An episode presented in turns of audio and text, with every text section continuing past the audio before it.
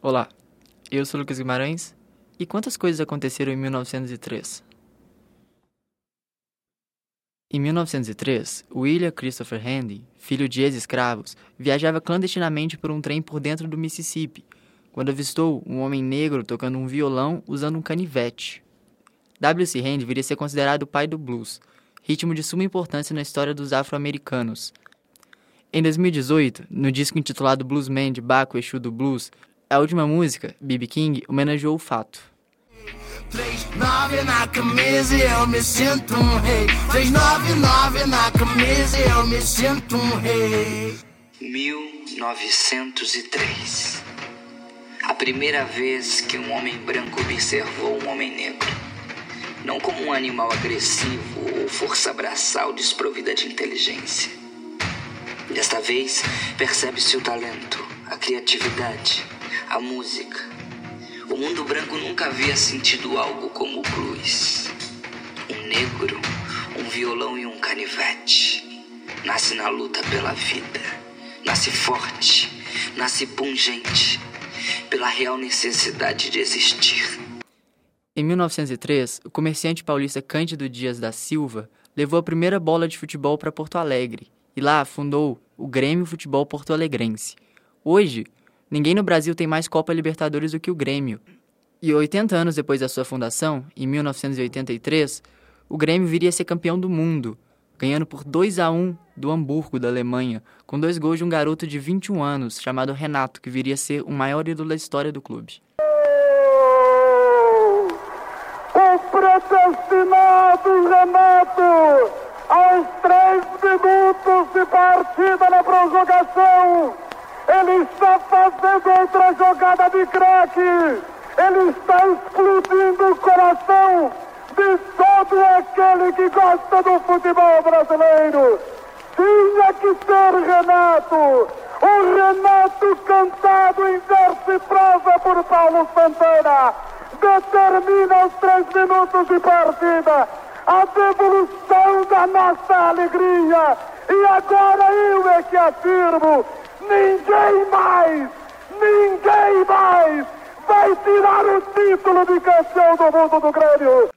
Também em 1903, falecia o austríaco Alois, de 65 anos, com hemorragia pleural, deixando a esposa Clara, a filha de 6 anos Paula e o filho de 13 anos Adolf. Adolf seria responsável pela morte de mais 6 milhões de judeus em números oficiais, e 42 anos após a morte do pai, o filho se suicidaria, dando fim assim à Segunda Guerra Mundial.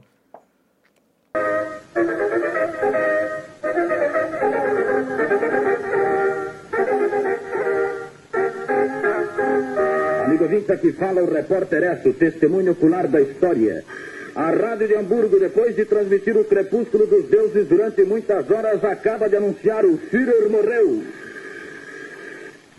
Terminou a guerra, terminou a guerra, terminou a guerra.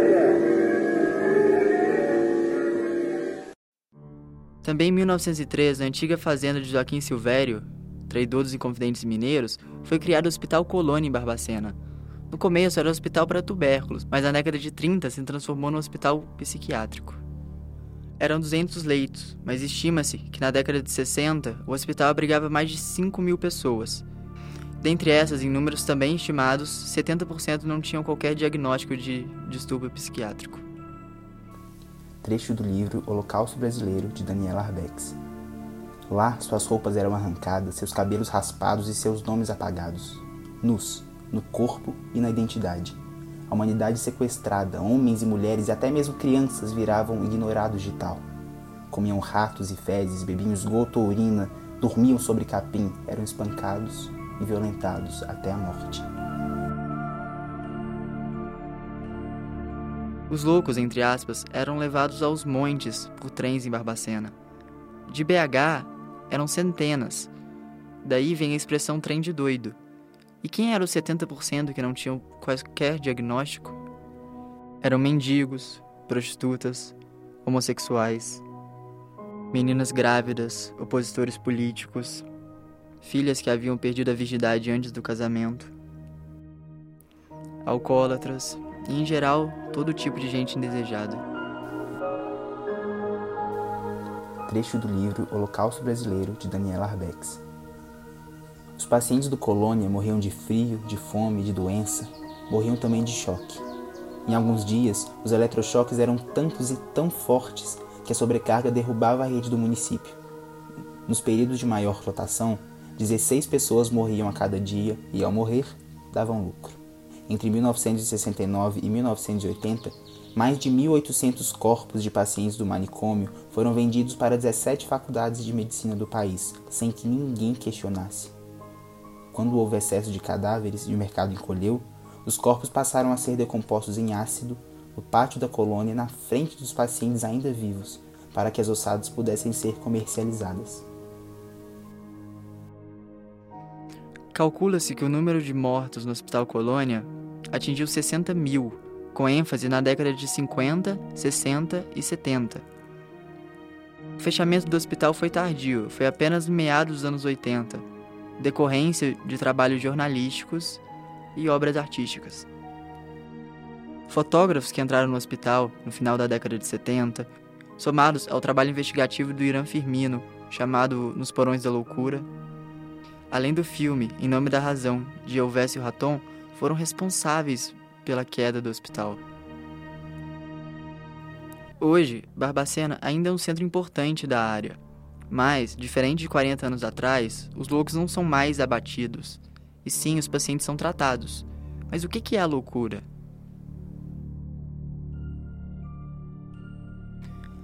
A loucura é algo subjetivo, depende da interpretação dos integrantes de determinada sociedade em determinada época. Como na história do Hospital Colônia, a distinção entre os loucos e os normais passava por uma série de poderes. Os policiais de Belo Horizonte podiam colocar nos trens quem quisessem, os fazendeiros podiam internar quem quisessem, e os maridos tinham o poder de falar se suas esposas eram loucas ou não. E por aí vai. Trecho de A História da Loucura de Michel Foucault. A natureza da loucura é ao mesmo tempo sua útil sabedoria. Sua razão de ser consiste em aproximar-se tão perto da razão, ser tão consubstancial que formarão ambas um texto indissolúvel, onde só se pode decifrar a finalidade da natureza. É preciso a loucura do amor para conservar a espécie. São precisos os delírios da ambição para a boa ordem dos corpos políticos. É preciso a avidez insensata para criar riquezas. Desse modo, Todas essas desordens egoístas penetram na grande sabedoria de uma ordem que ultrapassa os indivíduos. A loucura, durante muito tempo, quis dizer muita coisa, mas no final não dizia nada. A evolução da psiquiatria atual procura dar aos loucos uma voz que eles nunca tiveram. E eu conversei sobre isso com o Dr. Felipe Fortes, psiquiatra que primeiro se apresentará. Meu nome é Felipe Fortes de Andrade, sou médico psiquiatra formado pelo FJF na né, Universidade de Fora, me graduei em medicina lá. É, vim fazer residência em Barbacena, no CHPB na, na FEMIG, né, antigo Hospital Colônia, é, onde eu me graduei e, e me tornei funcionário público através de concurso público lá. Assim que me formei, virei é, professor da residência de psiquiatria lá e há três anos atrás também fui coordenador da residência de psiquiatria é, por também três anos é, lá na FEMIG. Atualmente eu leciono as disciplinas de psicopatologia, interconsulta psiquiátrica e psicopatologia especial. É, também sou médico do Manicômio Judiciário, que é uma outra instituição aqui em Barbacena. É, sou médico efetivo, concursado, e são onde são colocados os, os pacientes graves, os pacientes que cometem delitos e que têm alguma, é, têm alguma pendência com a justiça. Primeiro, ele respondeu sobre a visão da psiquiatria atual a respeito da loucura. É, se a gente for falar como a, a definição de, de loucura, seria uma pessoa que, que, sairia completamente da realidade, né? Uma pessoa que é, eventualmente teria delírios e, e as alucinações, que seriam as ideias erradas, seriam é, ouvir ou ver coisas que não existem. Então, a definição basicamente de loucura moderna hoje que a gente tem seria a presença dessas, dessas manifestações clínicas aí. Pessoa que não tem é, a presença disso, que é o que a gente chama de psicótico, que é a pessoa que está tá fora da realidade, ela não seria a pessoa dita louca, e sim teriam outros transtornos menores, como depressão, ansiedade outros que a gente ouve falar aí. Disse também sobre os pacientes e as atuais formas de tratamento. Hoje a gente tem aí os, a evolução dentro da psiquiatria, frente à psiquiatria do passado, é principalmente a evolução da farmacologia, né? a grande evolução que a gente tem de, de medicamentos aí. Então a gente tem é, um, uma pequena quantidade de pacientes que é necessário por vezes internar, mas grande parte do, dos pacientes a gente consegue é, não internar, né? tanto sendo loucos ou não, é, simplesmente tratando com, com medicamentos mais novos e mais modernos. É, eu acho que vale a pena a gente salientar, relembrar que os medicamentos eles são é, em psiquiatria basicamente é, bem novos, né? É, partir de 1960, 70, que teve os primeiros medicamentos efetivos e a partir de 1990 foi a grande evolução da psicofarmacologia. Então eu acho que são é, é um caráter importante para a gente entender essa, essa grande melhora do atendimento da assistência em psiquiatria. Sobre o cenário barbacenense do tratamento dos pacientes.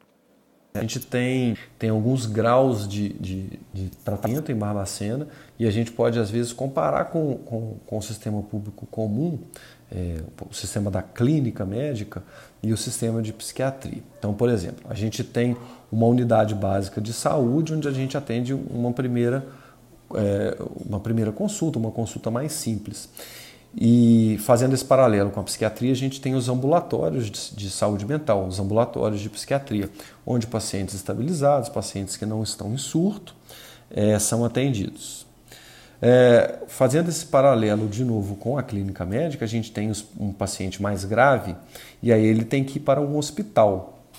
É, se a gente faz isso na psiquiatria, a gente encaminha esse paciente para um CAPS, que seria o Centro de Atenção Psicossocial. Então, é, seria esse paralelo com o hospital. Se a gente tem um paciente muito grave da clínica médica, a gente encaminha esse paciente para o CTI.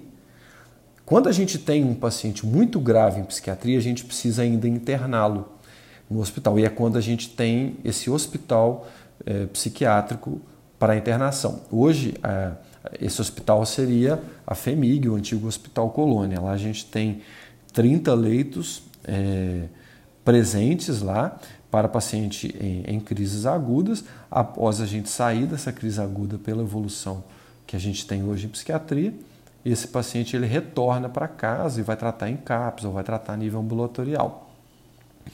Vale salientar que a gente tem um serviço dentro, do, é, dentro da, da, da, psiquiatria pública, no sistema público, que são as chamadas residências terapêuticas, onde as pessoas que estavam, ficaram por muitos anos internadas em hospital, elas saíram do hospital e moram nessas casas. São casas realmente dentro da, da, da cidade, casas realmente é, com funcionamento normal e essas pessoas têm poucos cuidadores e normalmente são de 8 a 10 pacientes que ficam nessa, nessas residências terapêuticas. É, a gente sempre teve Barbacena como uma cidade dos loucos, né?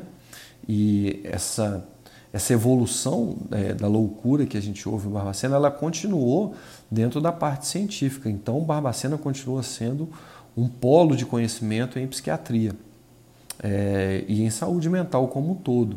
Então, é, particularmente, a gente tem a residência hoje mais concorrida do Estado, a residência médica em psiquiatria mais concorrida do Estado, que é a residência da FEMIG, é, onde é realmente um, um, polo de grande conhecimento em psiquiatria, tanto científico quanto de assistência, quanto em formação em psicologia, em assistência social, então de reintegração realmente do paciente à sociedade. Há um tratamento, a eletroconvulsoterapia, que é bem semelhante aos eletrochoques apresentados em filmes sobre como era o tratamento dos loucos no século XX. Mas, na psiquiatria atual, esse tratamento não tem o caráter punitivo e desregrado que era.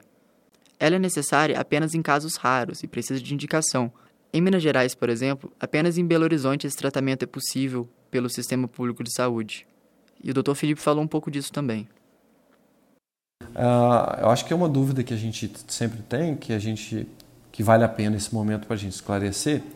A eletroconvulsoterapia e o eletrochoque é a mesma coisa.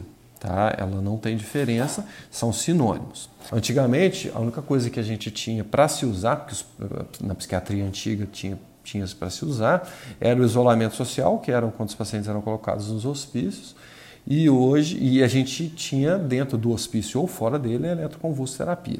Não existia medicamento. A partir da evolução que a gente teve em, em medicamento, a eletroconvulsoterapia ela deixa de ser usada. Em alguns casos bastante graves, que eu vou citar daqui a pouco, a gente precisa usar essa eletroconvulsoterapia. É, no passado, ela é usada até de maneira punitiva. Hoje, ela tem indicações bastante precisas. Eu vou citar algumas delas aqui. É, quadros, por exemplo, de, de esquizofrenia, onde é, o paciente ele não tem resposta a nenhuma medicação, sessões de eletroconvulsoterapia podem ser usadas e aí com grande resposta e resposta eficaz. É, quadros de transtorno depressivo maior grave, a eletroconvulsoterapia também pode ser usado quando o paciente ele não tem resposta a nenhuma medicação. É, uma outra indicação é o transtorno afetivo bipolar, principalmente em fase é, depressiva grave ou em fase maniforme, e a gente pode, é, quando não tem uma resposta à medicação, a eletroconvulsoterapia é usada. Uma outra indicação bastante precisa é, paciente gestante com psicose grave ou depressão grave, é, a eletroconvulsoterapia é extremamente efetiva, eficaz e segura. Hoje a eletroconvulsoterapia é feita dentro de um centro cirúrgico acompanhado com é, um anestesista e é colocado uma toda uma aparelhagem de segurança para o paciente. Então ela não tem nenhum caráter punitivo. As sessões de eletroconvulsoterapia são feitas, o paciente melhora e ela não precisa fazer mais a sessão de eletroconvulsoterapia. Em alguns casos a gente tem uma eletroconvulsoterapia de manutenção e são feitos às vezes uma vez por mês, uma vez a cada dois meses, simplesmente para que o paciente não tenha recaído. Então aquela forma punitiva e é, deliberada que era feita no passado, ela não existe mais não. No Renascimento, os loucos eram expulsos da sociedade mas não por conta do pensamento higienista da imperfeição como algo indigno, mas sim por medo. A loucura seduzia, e eles acreditavam que se não separassem os loucos dos normais, todos podiam enlouquecer. Hoje, a gente sabe que não é assim. Os loucos precisam ser tratados, por vezes internados, mas nunca expulsos. Mas não havia forma de se tratar. A distância era uma forma de poupar novas pessoas a sucumbirem à loucura. A ideia renascentista não se distancia tanto da nossa quando visualizamos as loucuras pessoais de hoje em dia. A diferença é que hoje temos como tratar os problemas psicológicos presentes em quase todo mundo. Eu agradeço as leituras brilhantes de Ciro Belucci, eu agradeço Felipe Fortes pela gentileza de nossa conversa. Recomendo O Holocausto Brasileiro, da jornalista Daniela Arbex, e também A História da Loucura, do filósofo francês Michel Foucault, que inclusive visitou o Hospital Colônia em 1973. Além disso, deixou alguns filmes sobre o tema. Um Estranho no Ninho, de 1975, Nice, No Coração da Loucura, de 2015, Hacking para um Sonho, de 2000, Uma Mente Brilhante, de 2001, e por fim, o que é considerado uma das melhores obras do cinema brasileiro, Bicho de Sete Cabeças, de 2001, de Laís Bodansky. E eu encerro com a música que dá nome ao filme, de Geraldo Azevedo, com a interpretação de Zé Cabaleiro.